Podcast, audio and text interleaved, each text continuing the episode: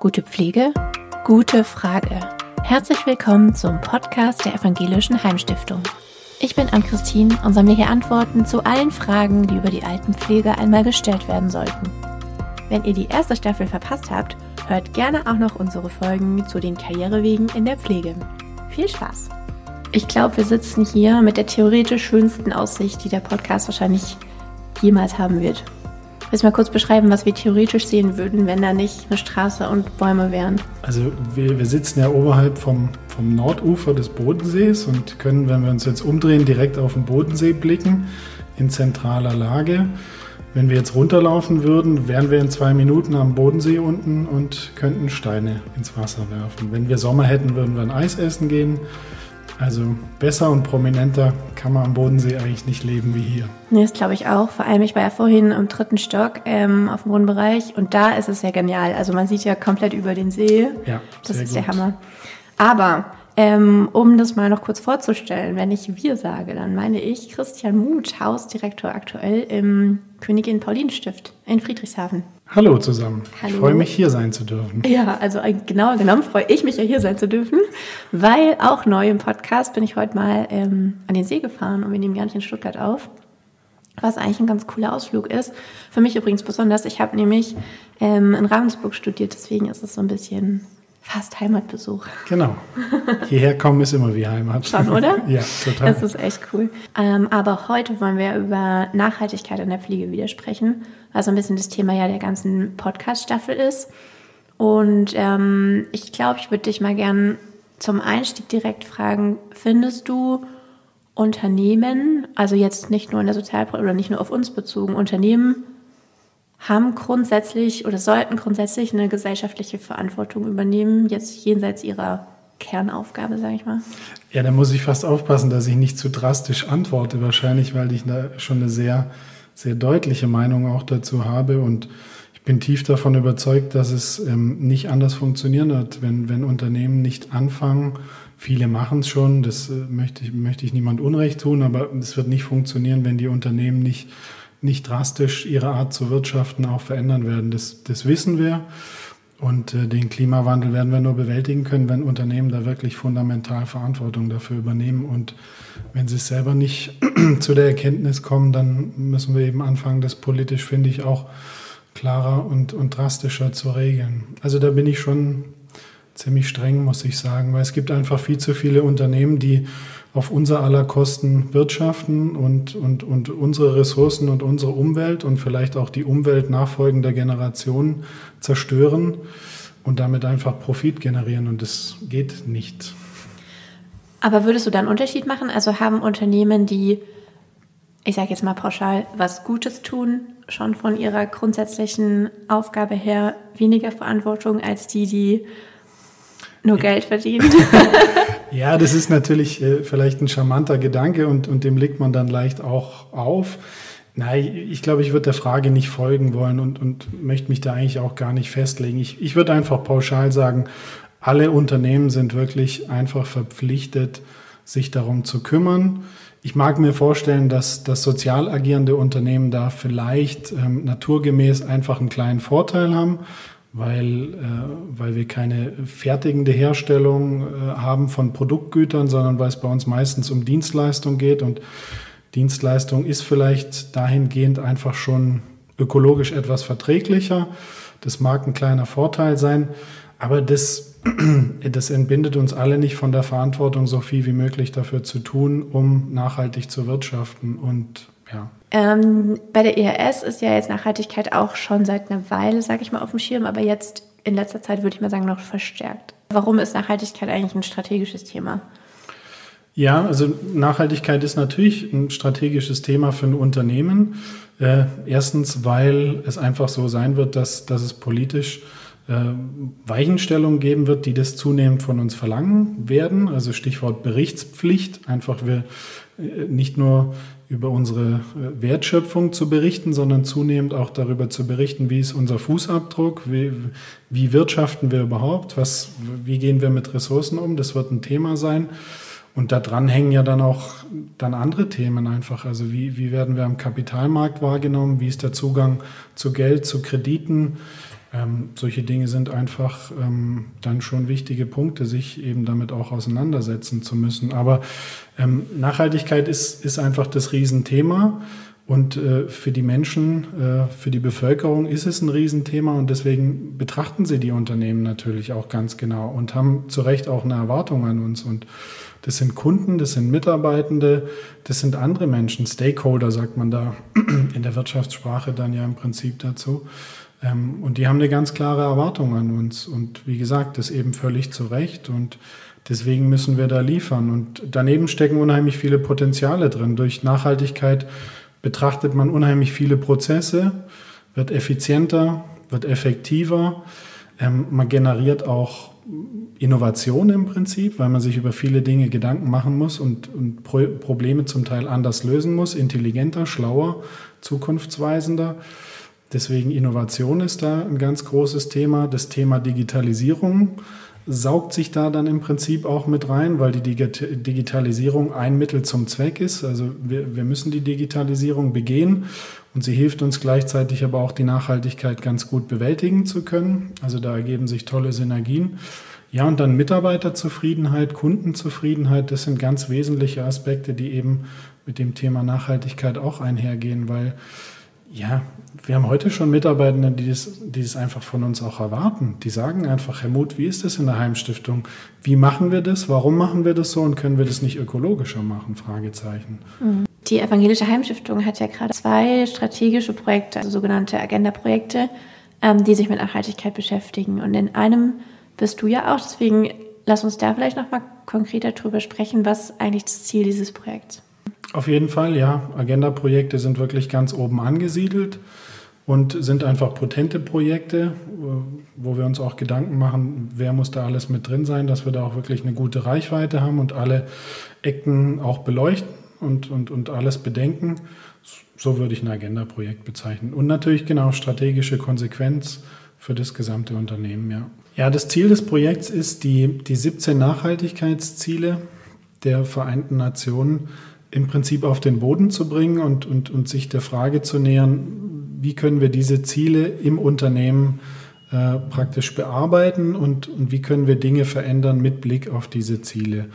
Also wie, wie können wir es als Unternehmen schaffen, diese 17 Nachhaltigkeitsziele zu verstoffwechseln und dadurch nachhaltiger zu werden. Und das sind dann zum Beispiel Ziele wie ähm, gerechte Arbeitsplätze äh, zu bieten, faire, faire Ausbildungsmomente äh, zu gestalten, ähm, aber auch wirklich ganz, ganz konkrete Naturschutzthemen sozusagen. Wie, wie können wir uns dafür einsetzen, ähm, Wasser nachhaltig zu nutzen, also die Wasserverschmutzung äh, und den Verbrauch zu reduzieren, um dafür zu sorgen, dass äh, das Wasser verfügbar bleibt und sauber bleibt. Also Luftverschmutzung ist, ist auch so ein typisches Beispiel.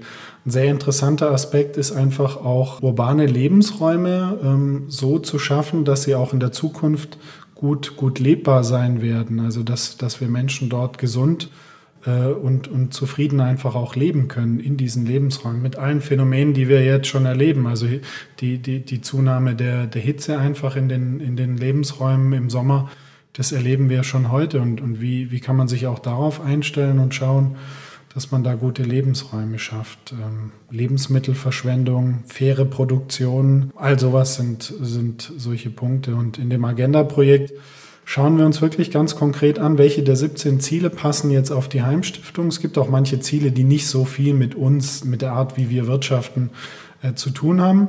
Aber wir schauen uns die an, die wirklich relevant für uns sind und gehen dann da rein und schauen, was bedeutet das für uns als Heimstiftung, was können wir hier anders machen und, und wie können wir unter diesen Aspekten eben nachhaltiger werden, um dann diesem Ziel auch Rechnung zu tragen. Und das möchten wir eigentlich auch zunehmend hinbekommen, dass wir das den Mitarbeitenden äh, besser transportieren, was wir da machen. Es ist erstaunlich, wie tief wir da zum Teil schon arbeiten und drin sind. Ähm, das müssen wir noch besser nach außen kehren, damit wirklich auch die Mitarbeitenden sehen, was wir da machen. Ähm, das sind so, ich, ich versuche es an ganz konkreten Beispielen zu machen. Wir stellen uns der Frage, ähm, wie häufig müssen bestimmte Betriebsmittel neu angeschafft werden? Ähm, wie, wie häufig tauschen wir die einfach aus? Laptops, Computer, Handy. Wie schaffen wir es, dass wir die länger nutzen? wie nutzen wir die auch nachhaltiger? Also kaufen wir bestimmte Geräte, wo man einen Akku austauschen kann oder kaufen wir ganz stupide Wegwerfartikel? Das sind so Fragen, wie gestalten wir unseren Einkauf insgesamt nachhaltiger? Welche Produkte sind gut in einem nachhaltigen Sinne? Welche Firmenanbieter sind da gut? Wo wollen wir einkaufen?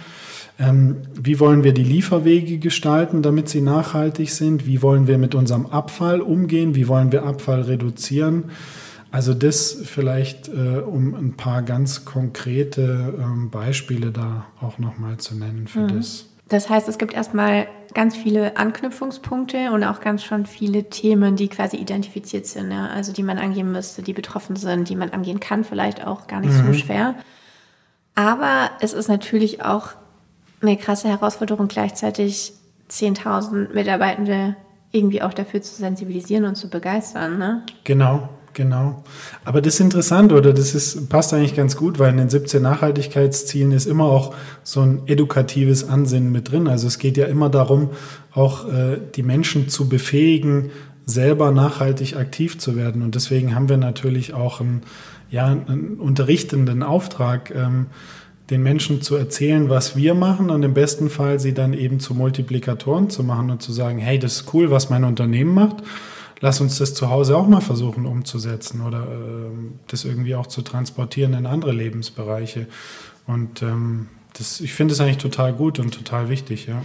Okay, das heißt, das ist ja eigentlich auch noch ein interessanter Aspekt. Es geht auch gar nicht mal nur darum, dass das Unternehmen Dinge besser macht, sondern es ist ja eigentlich auch wichtig, dass alle das wahrnehmen, ganz bewusst, um es eben dann vielleicht auch weitertragen zu können. Ja, das ist auch ein sehr wesentliches Ziel ähm, der Vereinten Nationen, weil, weil es ist völlig klar, dass es einfach ein mangelndes Bewusstsein überhaupt äh, zu dem Thema gibt. Ich würde mal behaupten, wir in Deutschland haben ein relativ hohes Bewusstsein zu dem Thema schon. Aber man muss sich ja nur in Europa mal umschauen ähm, dann, dann geht an vielen Ländergrenzen das Bewusstsein schon extrem verloren. Und eins ist eben klar, nur, nur wenn wir als Gemeinschaft, also wenn die ganze Welt im besten Fall davon überzeugt ist, dass das vernünftig ist, sich damit zu beschäftigen, werden wir substanziell weiterkommen. Und, und deswegen ist ein großes Ding eben zu sagen, hey, wir müssen das allen erklären, worum es hier eigentlich geht. Es ist fünf vor zwölf und, und wir müssen wirklich alle was tun.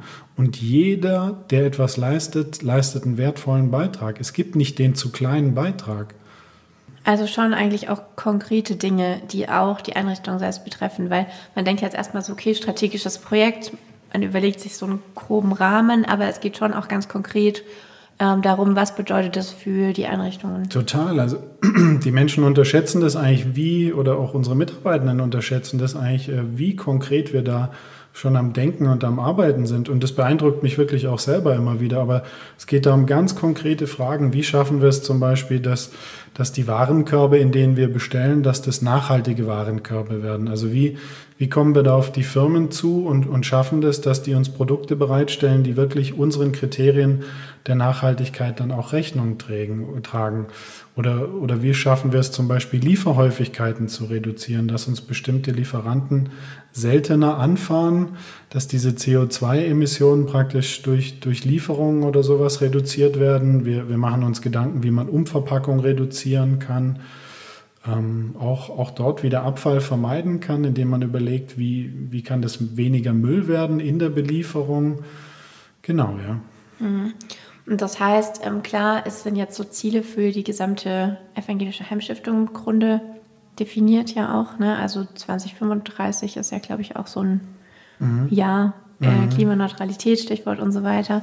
Aber natürlich geht es ja schon auch nochmal darum, wer kann dann vor Ort wie, wann was umsetzen. Ne? Und ich meine, Du bist ja auch in einem halben Jahr dann für eine ganze Region mhm. zuständig. Genau. Klammer auf, das können wir sagen, oder? Das kann man sagen, das ist ganz offiziell, ja, genau. Okay.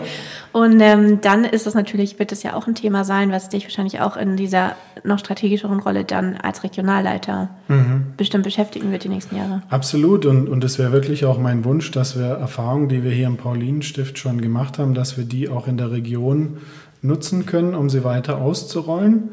Wohl wissend, dass an anderen Standorten auch kluge und intelligente Sachen schon gemacht worden sind. Und mein Auftrag sehe ich da wirklich, die Multiplikation dann auch zu beleben und wirklich auch zu gucken, wie können wir in der Region eventuell einfach auch Nachhaltigkeitsthemen gemeinsam diskutieren und uns da gemeinsam auf den Weg machen. Wir sind im Paulinenstift im, im grünen Segel ja schon unterwegs. Ein Beispiel vielleicht, wir haben hier ähm, die, die ähm, um, Umrüstung auf LED-Lichttechnik haben wir hier wirklich vorangetrieben, sodass wir das ganze Haus jetzt im 22er Jahr vollständig umgerüstet haben auf LED-Technik, einfach um dort Ressourcen zu sparen im, in, in der Beleuchtung.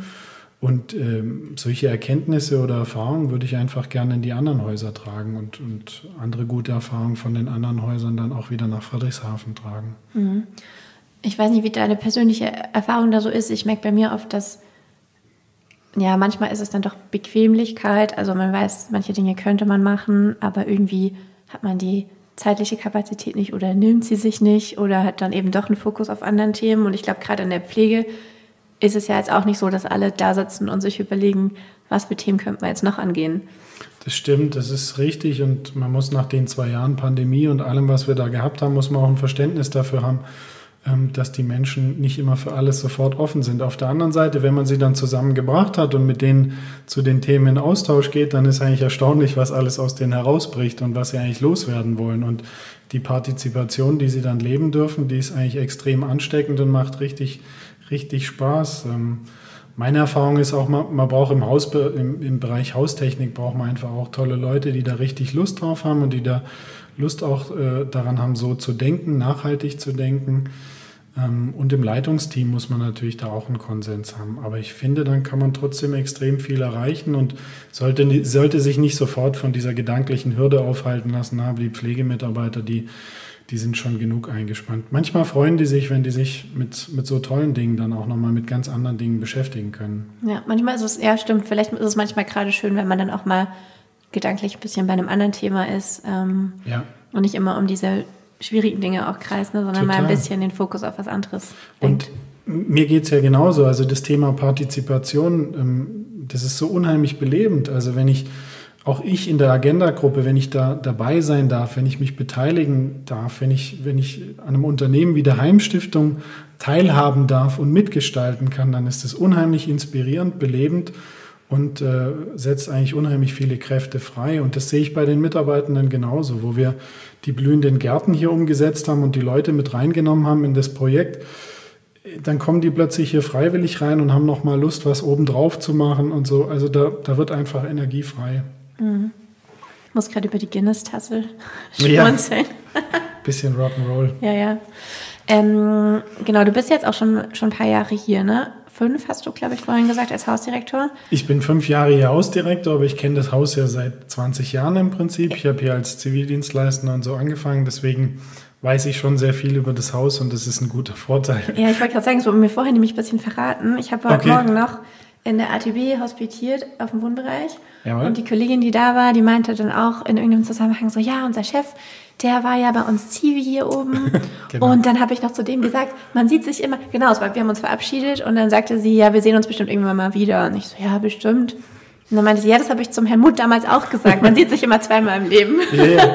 Und so ist es dann auch gekommen, ja. Ja. Ja, manche haben damals auch schon prophezeit, dass ich irgendwann hier ein Heimleiter werden würde. Echt?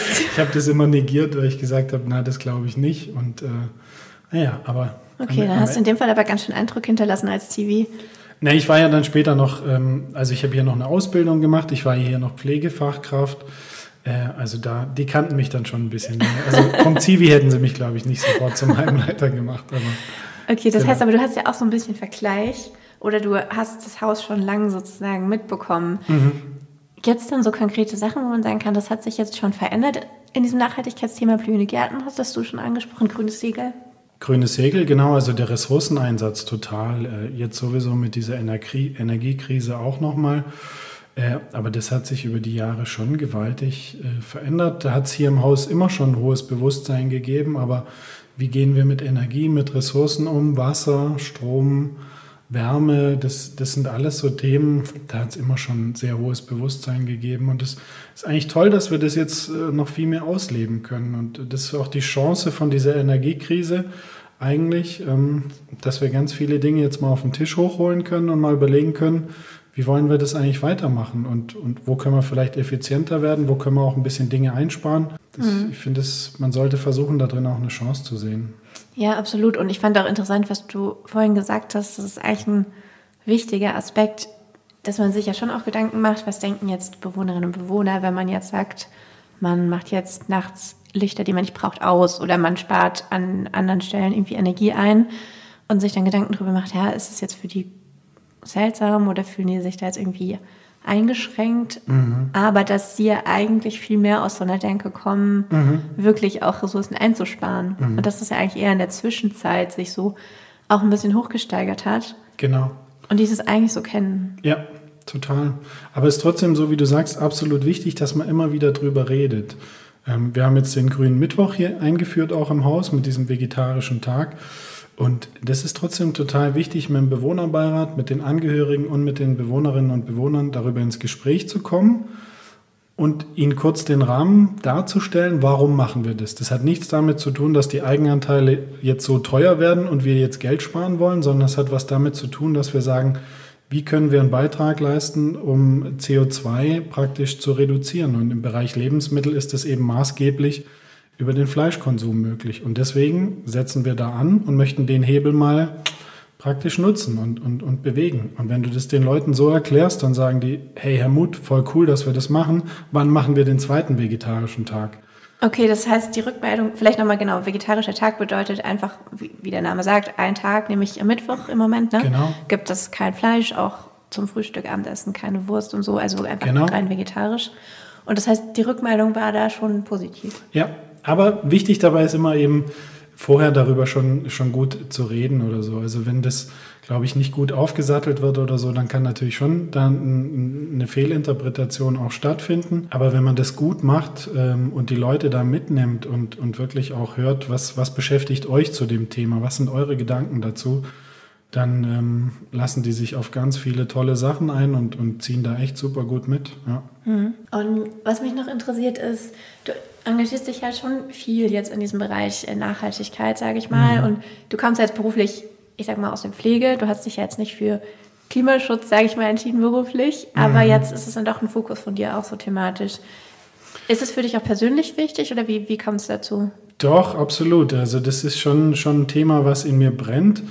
Ich habe mich ein Stück weit, als ich mich auf das heute vorbereitet habe, habe ich mir schon auch nochmal Gedanken gemacht, warum ja, warum triggert mich das so an? Und das ist schon eine spannende Frage. Ich glaube einfach, dass ich, dass ich ein Mensch bin, mir sind drei Werte einfach schon relativ wichtig. Das ist Gerechtigkeit, Umwelt- und Naturschutz ist mir auch äh, relativ wichtig und das Thema Gesundheit ist mir wichtig. Und ähm, all diese drei Aspekte ähm, finden sich im Prinzip in meiner beruflichen Tätigkeit wunderbar wieder, aber auch in dem Thema Nachhaltigkeit absolut wieder. Und deswegen glaube ich, brennt da schon eine innere Flamme in mir, auch für das Thema.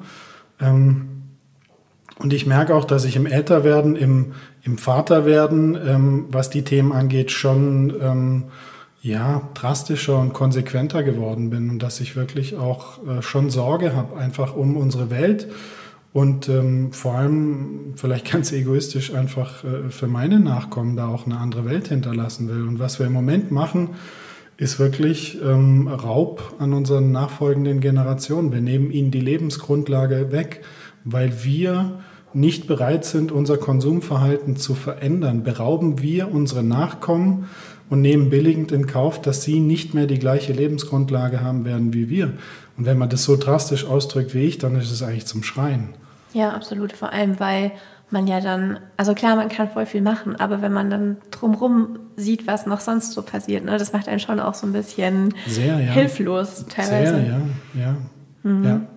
Ja, aber nichtsdestotrotz ist natürlich ähm, super, dass die Evangelische Heimstiftung und ja auch viele andere Unternehmen sich da jetzt so intensiv mit beschäftigen. Mhm. Ähm, ja, also ich habe auch die Hoffnung, dass wir, dass wir wirklich auch als Unternehmen da eine Inspiration für die Mitarbeitenden sind. Die Hoffnung habe ich wirklich und das spüre ich auch so und dass wir wirklich multiplizieren. Und ich glaube echt, dass dann da draußen eine total super gute Energie entstehen kann und dass wir wirklich alle spüren, wir müssen nicht alle unser ganzes Leben komplett verändern. Das ist immer das, was, was so an die Wand gemalt wird oder was, was so die Skeptiker irgendwie prognostizieren, dass wir unser Leben komplett verändern müssen, um die Welt zu retten oder so. Ich glaube das nicht. Ich glaube, wenn jeder akzeptiert, dass wir noch kein nachhaltiges Leben führen und wenn jeder akzeptiert, dass er einen kleinen Beitrag leisten kann und dass dann schon extrem viel gewonnen ist, dann, dann glaube ich, haben wir schon viel geschafft und dann kriegen wir da eine richtig gute Energie rein, glaube ich.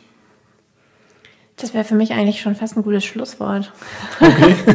Aber ich habe natürlich noch die letzte Frage, ja. die ich ja immer stelle. Und die ist, ähm, das kannst du gern auch auf das Thema jetzt beziehen, aber auch grundsätzlich, wenn du möchtest. Wie endet für dich der Satz, gute Pflege ist? Gute Pflege ist, wenn wir uns deutlich besser um unsere, um unsere Welt, um unseren Planeten kümmern. Das ist unsere Lebensgrundlage. Und diesem Planeten haben wir alles zu verdanken. Und wenn wir das nicht mehr, mehr mehr wertzuschätzen wissen, dann, dann wird es für uns alle nicht gut ausgehen und dann wird es für das Thema gute Pflege auch nicht gut ausgehen, weil wir dann nicht mehr die Ressourcen haben, um Menschen in der Zukunft gut und vernünftig versorgen zu können. Und das ist unser Auftrag. Das ist unser Auftrag. Ich glaube, das ist nochmal ein Appell am Ende. Perfektes ja. Ende. Vielen Dank. Danke dir.